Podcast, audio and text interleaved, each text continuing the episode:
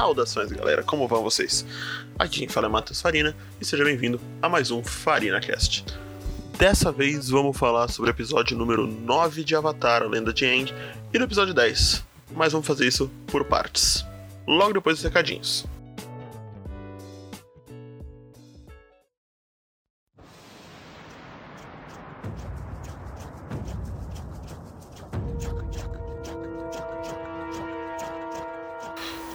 Vamos aos recadinhos dessa semana. Temos algumas coisinhas aí para falar. Primeiro, desculpa pela demora. É, aconteceram algumas coisinhas e aí meio que tipo a gente demorou tipo uns 13 dias. Desculpa, eu vou voltar a publicar. vamos voltar a produzir esse negócio aí com a, com a periodicidade correta, não? É porque, como disse o Fábio, é por isso que produtores de conteúdo desistem, né? Se passa um diazinho do horário, a gente perde o engajamento. Eu já tinha até perdido as mensagens que vocês tinham mandado, mas eu encontrei aqui, tá? Como o Anchor fala que a minha audiência é de 5 pessoas, eu recebi, tipo, comentários de duas pessoas. Meu Deus, 50% da minha audiência se engaja e manda comentários. Então, olha só, tenho, tenho coisas para falar. Vamos lá, o Vitor do Japão. É, eu tenho, tenho audiência internacional. O Fábio me reclamou comigo porque eu não me gabei disso antes, então estou me gabando disso agora. Eu tenho audiência internacional. Chupa essa. Então vamos lá. O Vitor do Japão falou que. É... Cadê aqui? Ah, eu tô escutando ainda, mas a pronúncia de Iro em inglês é Iro mesmo. Sério? Tipo, eu preferia muito mais Iro do que Iró. Mas ambos eu acho melhor do que Iro. Tio Iro é muito mais legal do que tio Iró e do que tio Iro. Estranho. Eu ia te mandar um clipe de Corra, mas spoilers. Por favor, não mande. E Zal não é tio do Zuko. Não é? Não é? Ele não fala tio Zal? Eu tenho certeza que eu vi tio Zal. O Fábio, Fábio de Portugal, falou o seguinte. Eu não falei nada sobre o Iró, Irô desde o começo, porque imaginei que fosse coisa da dublagem. Diferente de Bimo, que eu errei. Eu falava Bimo e, e o bagulho é Bumi. Não faz o menor sentido.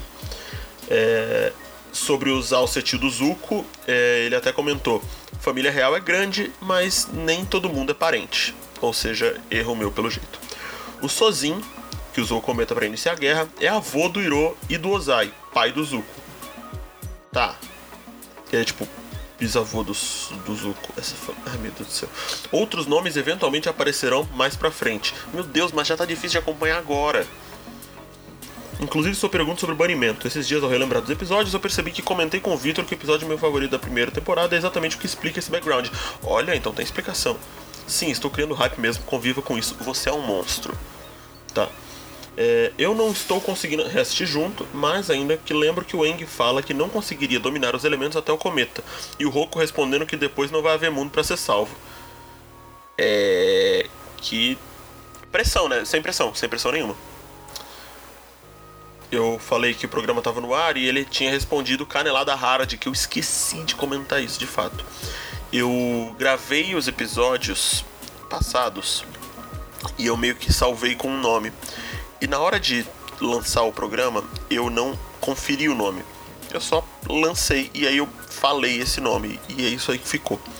Eu não me corrigi e eu lancei os programas como solstício de verão, quando na verdade eles são solstício de inverno. Tudo bem que a gente tá em, em hemisférios diferentes, mas o, o Fábio me apontou aqui, canelada hard né? Eu sei que o Brasil está no hemisfério diferente de cafunde as geografias, mas o nome do combo de episódios é solstício de inverno e não de verão. E ele me mandou uma imagem aqui para provar que eu postei como solstício de verão e vai ficar, né?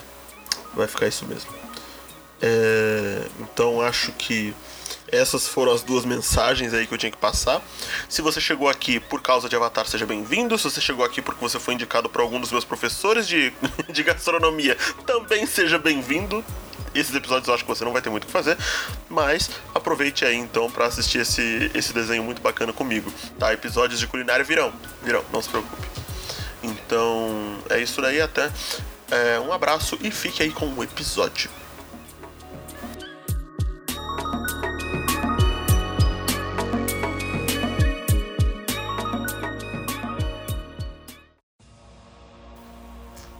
Vamos lá, episódio 9 é chamado de O Pergaminho da Dobra da Água. Ele é mais um episódio que mostra como esse, esse desenho ele é interessante, no sentido de que o Zuko e o Chihiro estão sempre, sempre, 100% das vezes no pé do Eng, da Katara e do Sokka, mas eles nunca conseguem pegar. Não rola. Mas eles estão sempre lá pertinho. O Chihiro só errou quando ele achou que estava errado, né? Porque ele só sai da, do caminho e ainda assim ele consegue alcançar a galera. Muito interessante esse episódio. Acho que ele deu uma regredida no quesito de legalzice dele. Foi bacana para evoluir os personagens. É muito estranho o fato da Katara não conseguir dominar a água tão bem. Eu achei, na verdade, muito rápido o domínio de água do Eng. Muito rápido, muito rápido mesmo.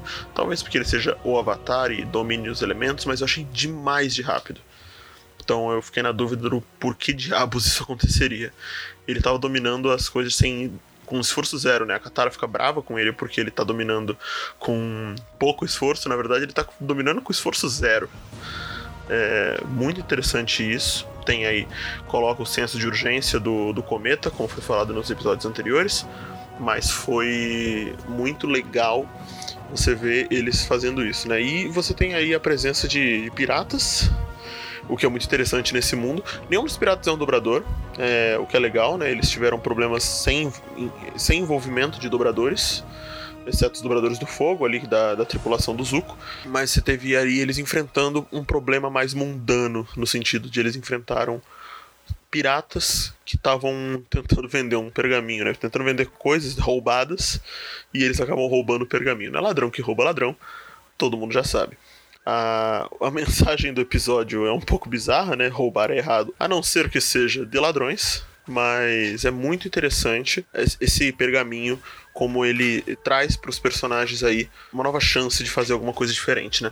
Eu achei um pouco bizarro o fato de que o pergaminho não tem nenhum tipo de instrução, né? São somente posições. É um pouco bizarro essa, essa como funciona as dobras desse mundo, né? Basicamente você faz posições de kung fu e você tem aí dobras diferentes sem.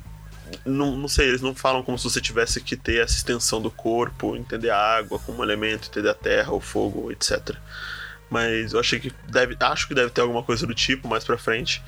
Porque é muito bizarro se você só fizer movimentos de, de Kung Fu e você tiver aí a, a dobra de elementos acontecendo gratuitamente o, o episódio se desenrola aí pros, pro Zuko e pros piratas se aliarem para encontrar a Katara e o que roubou o, o pergaminho e o Eng, que o Zuko tá atrás. E mostra como o Zuko pode ser bem sádico, né? Ele quase queima o pergaminho somente para provar um ponto. E o episódio é bem recheado da treta dos dobradores do fogo contra os piratas, que mostra novamente que não é porque você não é um dobrador que você é um completo incompetente é, em lutas, porque os piratas eles não são dobradores, não tem nenhum dobrador ali, mas eles mandaram muito bem, usaram de subterfúgios, usaram de, de bombas de fumaça, usaram de outras atividades para poder ganhar essa batalha, essa briga, né? No final das contas, o, o Avatar e a, a, a, trupezinha do bem, né? O grupo do, do Eng consegue fugir no navio dos piratas e os piratas fogem no navio do Zuko e o Zuko foge a pé atrás deles para tentar resolver. Muito legal como o Eng utiliza a dobra de água na batalha. Hum, só mostra como ele dominou isso muito rápido. Eu tô achando isso muito estranho. Espero que tenha uma explicação no futuro. Mas você tem essa essa essa ação aí já do Eng utilizando de um novo elemento que ele aprendeu e utilizando uma novidade para o, para o personagem. Muito, muito bacana. E seguindo aí então para o episódio número 10, Jato. É, esse episódio eu achei muito, muito interessante. Ele tem uma, uma coisa muito legal. E ao mesmo tempo ele mostra como Avatar é um desenho muito adulto por um lado, mas muito infantil por outro. O episódio ele trata desse personagem novo que apareceu, que não é um dobrador. Ele parece meio uma pegada meio Robin Hood ou meio Peter Pan, as crianças perdidas, que tá ali para enfrentar a Nação do Fogo, naquela, naquele vale que ele vive, naquela região. Só que ele se apresenta como um personagem muito legal, um guerreiro muito competente, um líder muito valente. E você meio que percebe que tem alguma coisa estranha, né? Se você tá junto com o Sokka ali, você acha que tem algo muito estranho nessa história toda. Você percebe isso de cara na interação com o velho, né? Quando eles tentam assaltar um velho na estrada, o que é muito escroto. Atacar um velhinho. E você percebe toda a agressividade dele pro Soca e ao mesmo tempo toda a malícia, todo o carinho dele ali com a Katara. Katara que aliás caiu feito uma pata naquela naquela ladainha dele, né? Eu achei até um pouco rápido demais novamente essa, essa queda dela por ele. Ficou muito, muito exagerado, mas faz até algum sentido. O episódio ele tem uma luta bem bacana do Eng com o Jato, ou Jet. Né? Eu preferia que eles tivessem mantido o nome dele como Jet em português. Não foi o caso. Ficaram como Jato. É, acabei de ler aqui, gravação. As taxas de amostragem do dispositivo não correspondem. Verifique as preferências de hardware de áudio. Eu preciso muito aprender a mexer no Audition. E o, você tem aquela luta muito bacana que se resolve de um jeito muito muito corrido. Assim, isso realmente mostra como é um desenho para crianças que tem algumas coisas de adulto. Uh, você mostra como nem todo personagem, só porque não tá do lado dos vilões, é um herói. Né? O Jato, por exemplo, é um personagem que enfrenta os vilões, mas ele mesmo toma decisões muito duvidosas. Você tem toda aquela relação dele de ser um herói ou um anti-herói, uma coisa assim, mas ele toma. As escolhas dele não são legais.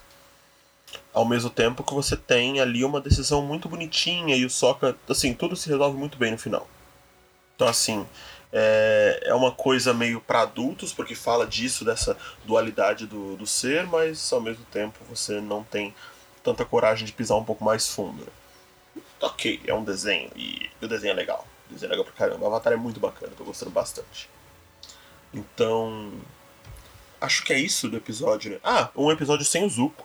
Tá? Não teve nenhuma influência do Zuko. E eu gostei muito porque o Sokka menciona uma coisa que eu tinha comentado. Como diabos, como diabos o Zuko e o Iro sempre encontram eles. Meu, eles estão sempre na, na cola certa. Mas aí, de fato, o, o Sokka mais uma vez mostrando talvez a pessoa mais sensata, o que eu acho muito estranho falar isso, mas ele se mostra mais uma vez a pessoa mais sensata e fala: Meu, a gente não pode ficar voando. A gente tem um bisão voador com uma seta na cabeça. Isso daqui não, não tem como não chamar atenção. Então acho que é isso. Esse foi o episódio número 10, Jato de Avatar, a lenda de Aang.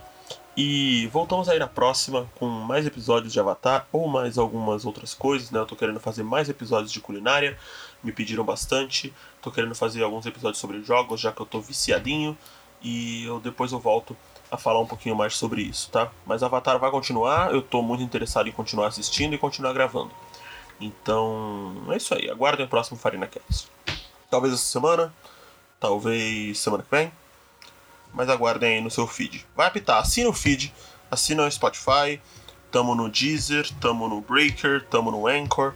É, tem vários lugares aí para você poder assinar. Então só mantenha, mantenha a assinatura aí no, no canal e aí você vai sempre ser avisado quando sair um episódio novo, tá bom? Ou me segue lá no Twitter, Matheus Farina, arroba Matheus Farina com TH, que eu posto lá sempre que eu lanço algum episódio novo também. Falou, então, e até a próxima!